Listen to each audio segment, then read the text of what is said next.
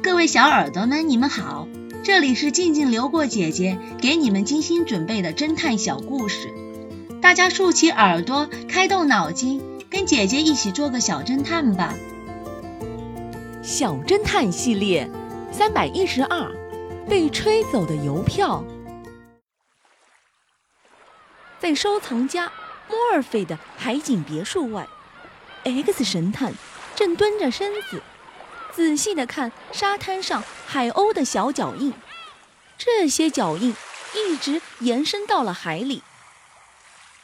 X 神探对莫尔菲说道：“看看这些脚印，在过去的半个小时内，海鸥是从沙滩起飞的。”莫尔菲有点不耐烦地说：“喂，我请你来是帮我处理那两张收藏版邮票的，不是告诉我海鸥的事。”之前我将邮票放在桌上，准备等肖恩来验货。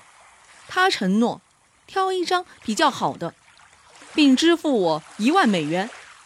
谁知道，刚才一阵大风从陆地吹过来，把桌前的那扇窗户给吹开了，其中的一张邮票就直接被吹进海水里。幸好我眼疾手快。成功的挽救了另一张。现在，这世界上只有这一张收藏版的邮票，至少价值两万美元吧。X 神探听完后，他说道：“你希望我在肖恩面前证明你刚才的话都是真的？别想了，我才不会那么做。